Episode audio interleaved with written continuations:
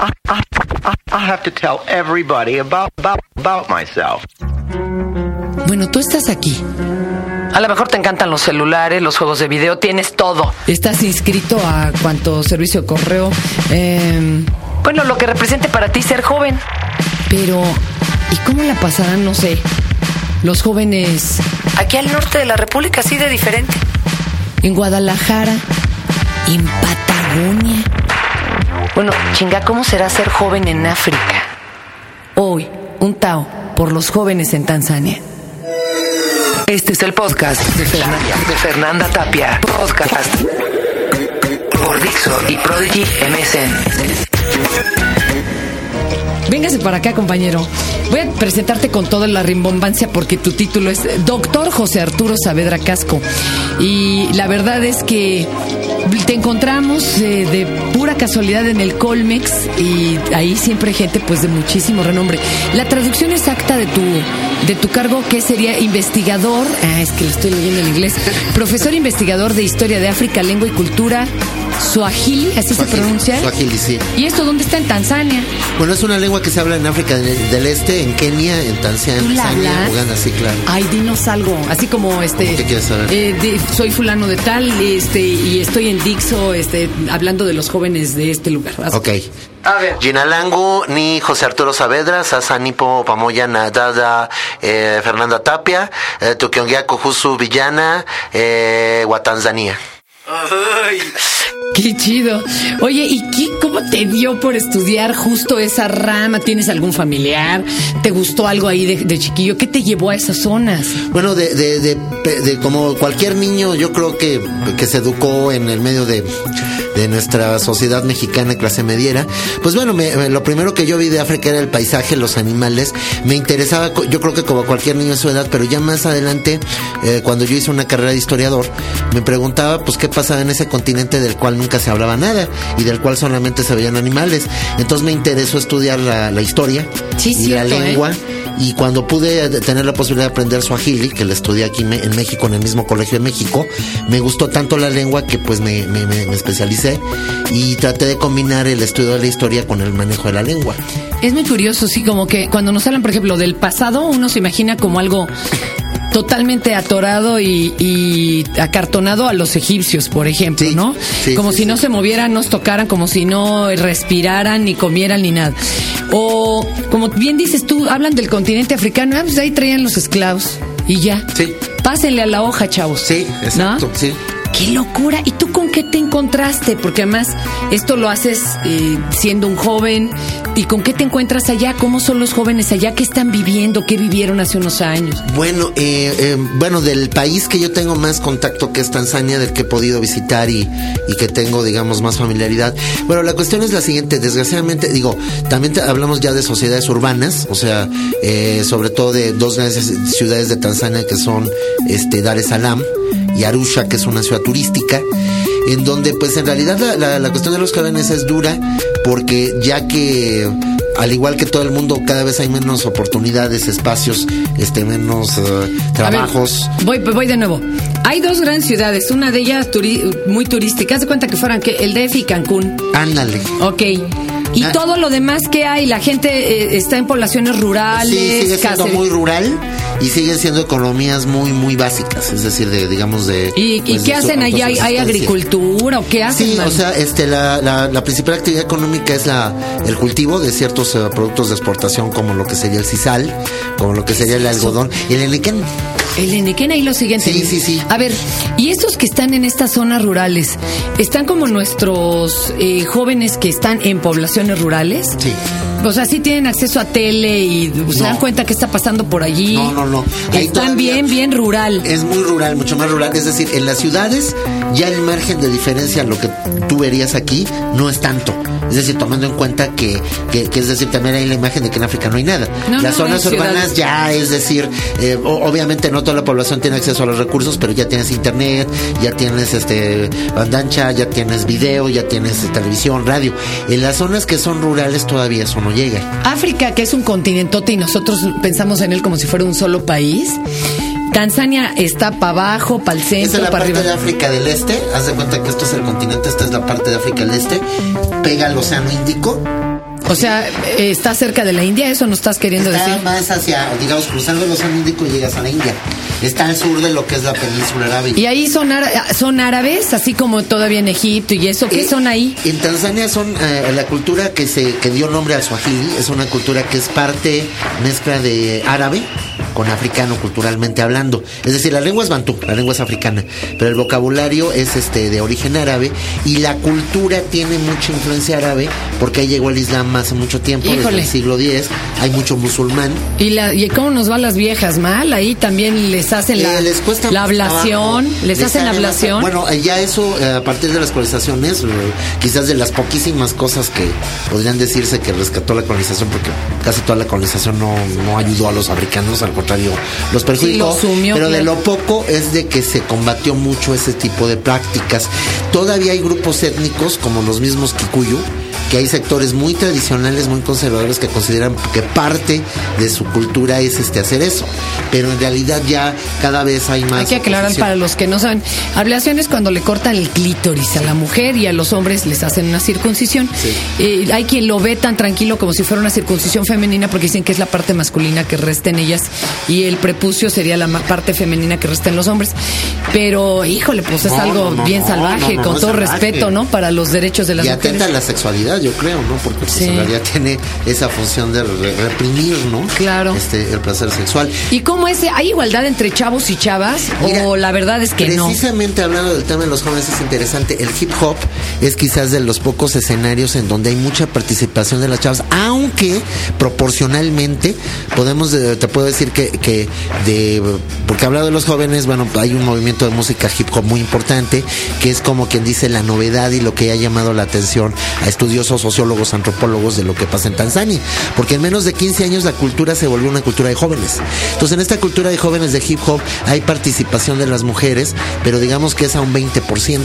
Y hay chavas que cantan y chavas que tienen presencia en esto, pero todo el mundo está de acuerdo en que les cuesta más trabajo, porque todavía hay este prejuicios, todavía hay desde presiones familiares hasta presiones sociales, pero pero aún así se puede decir que ya hay pasos adelante, porque hay chavas que pueden este manifestar lo que quieren, lo que sienten y ya tienen un poquito más de participación. Wow. Y los medios, ¿cómo- tú prendes allá la tele y qué se ve, man. Mira, eh, hasta Aparte de que tengan evidentemente Sí, antenas eh, sí. satelitales, Sí, ¿no? pero, o sea, hay- hay pero los ¿no? Pero locales, sí, sí, los locales. Mira, la televisión abierta aumentó dramáticamente porque eh, antes de 1995 no existía este, una sola estación de tele. A partir del 95 empezaron a aparecer varias. Hay unas regionales, es decir, hay unas que, que cubren todo lo que son países de África del Este. Hay una que se llama East African TV que cubre Kenia, Uganda y Tanzania. ¿Y hay una que que ese es como el cubre- canal de las estrellas o es pues más como el poco, 11? es- no, es, es digamos pues como un 90% canal de las estrellas y un 10% este cultural. Oye, y tienen a su Yuri, y tienen a su Belinda, así todo. Sí, sí, pero como la industria disquera apenas está empezando a fomentarse, no tienen tanto. ¿Telenovelas tienen? Eh, las importan de Nigeria y las importan de México.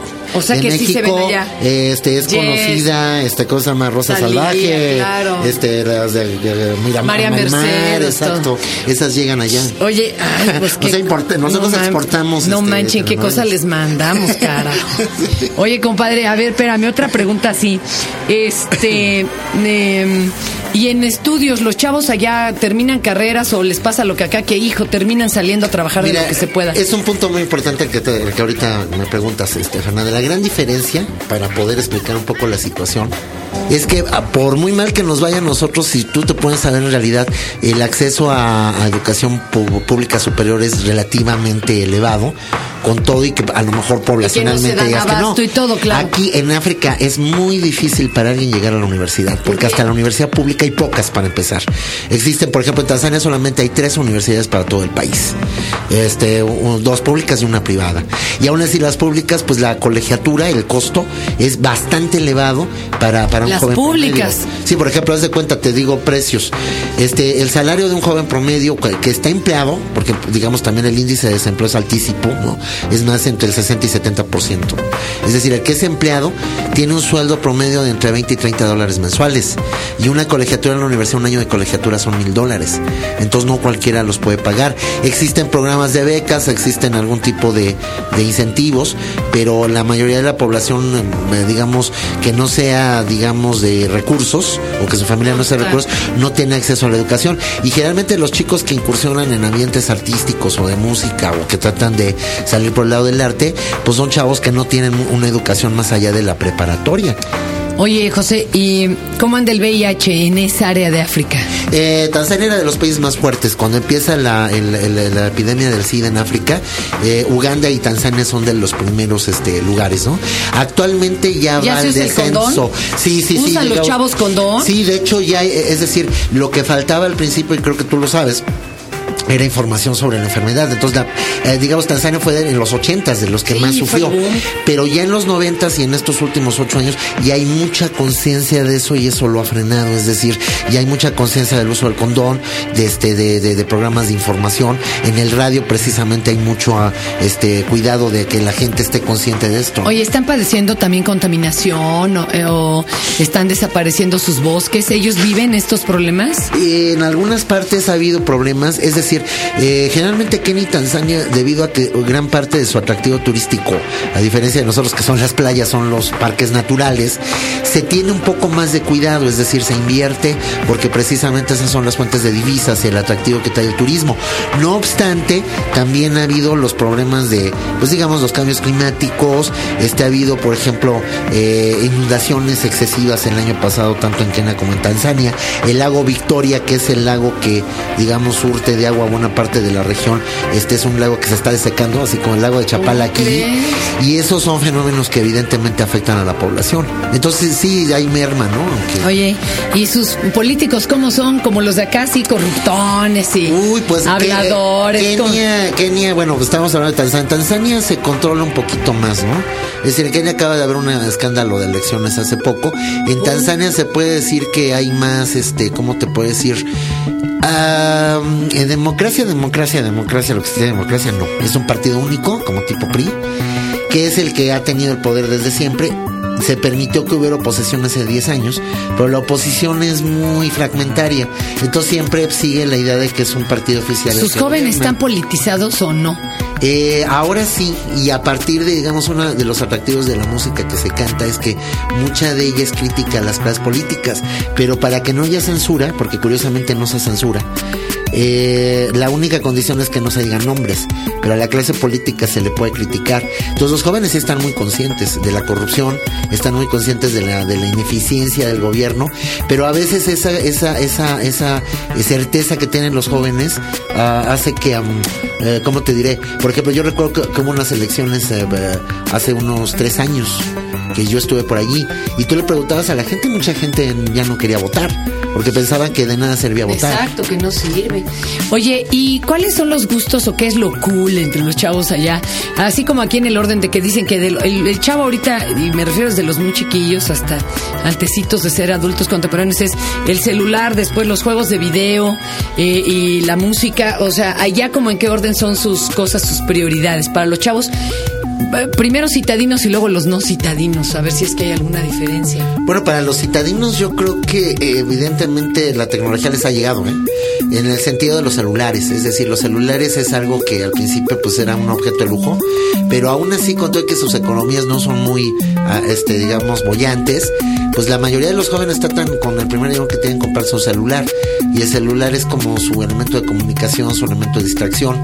Eh, la, pues seguir los videos, seguir los conciertos, es, es decir, en cierto se- sentido es ¿Son caros? ¿Puede ir un cualquier chavo a un concierto? a los conciertos de los músicos locales sí, sí, es decir, a los conciertos de Sí músicos pueden ir. allí sí, relativamente digamos son costos que aunque ah, puedan ser un poquito excesivos para algunos, en principio para una buena parte de la población son accesibles. Pero los yalos cuando van grupos Pero, por ejemplo, si se trae gente de fuera o algún artista sudafricano o algún artista de otro lado, eso sí ya nada Ay, sí, más ya es no. para las... Oye, ¿y ellos ubican dónde está México? ¿Piensan en los jóvenes mexicanos? ¿O somos como también así un, un pedazo de Norteamérica ahí colgando? Pues mira, es muy triste, estamos en cierto sentido así como para muchos de nosotros África es algo así como que suena tan Bien lejano, lejano, tan sí. También para ellos, pocos de ellos tienen en realidad una, una idea. De hecho, debo de decirte que no pocas veces cuando yo decía que era de México, pues había gente que pensaba que nosotros éramos de Estados Unidos. No Como Nuevo distinguían- México. Ajá, ándale, o sea, Claro. no distinguían Nuevo México de México. Claro. Entonces pensaban que yo era ciudadano norteamericano, ¿no? Y cosas así como tampoco ubicar geográficamente realmente qué pasaba. Y también ellos tienen los estereotipos, ¿no? Así como el estereotipo de África para muchos es el salvaje o la selva, para ellos es uno como el charro, la gente armada y que anda a caballo y que anda todavía en pueblos así Sí, no hay de tierra. Oye, ¿y cómo se liga? ¿Cómo se ligan los chavos allá? Hasta Liga. tosió mi compadre, se me hace que se lo ligaron. Pero vas a un parque, se mandan un El mail, ligue, el ligue- ya no hay que darle más vueltas. el ligue es mucho más directo que aquí. Allí, allí ¿Cómo es, decir, crees? es muy sin rodeos. Qué chido. Si tú le gustas a una chava, la chava te arriba.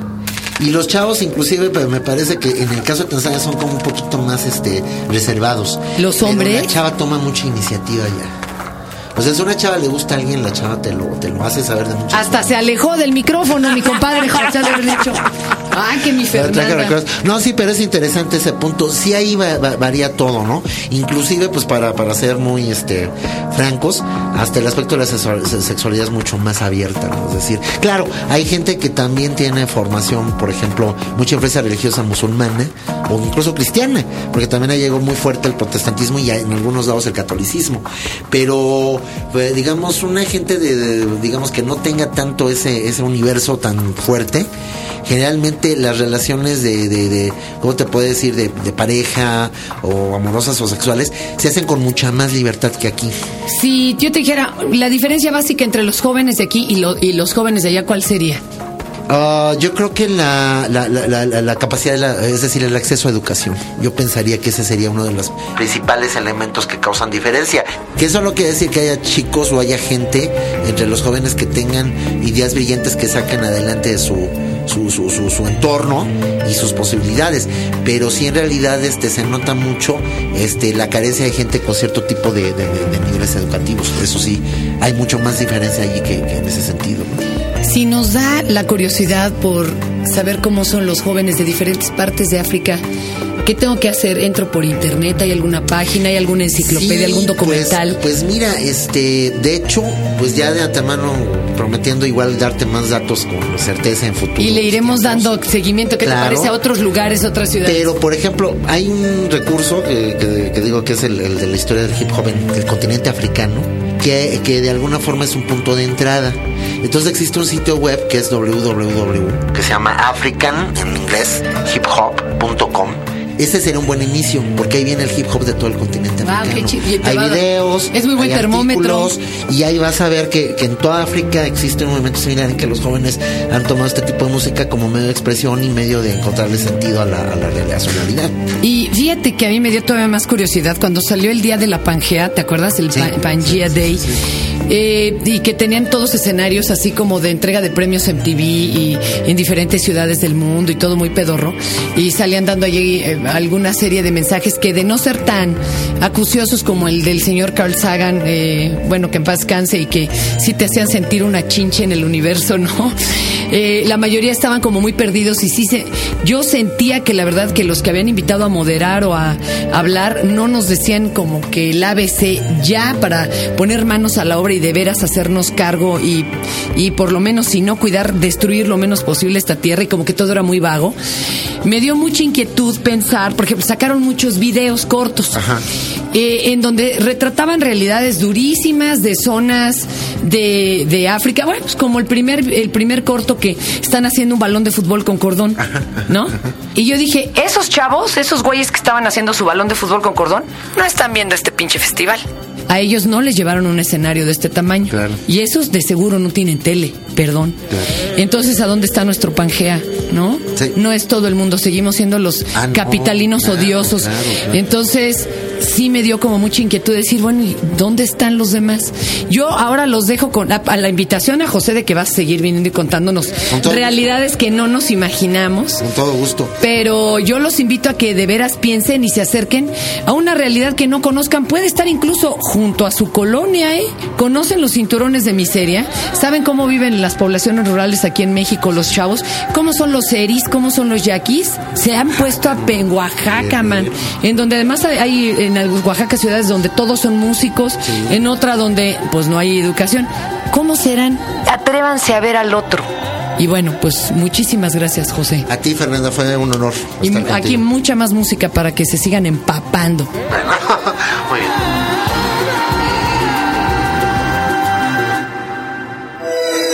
Este es el podcast de Fernanda, de Fernanda Tapia. Podcast por Dixo y Prodigy MSN. Thank you.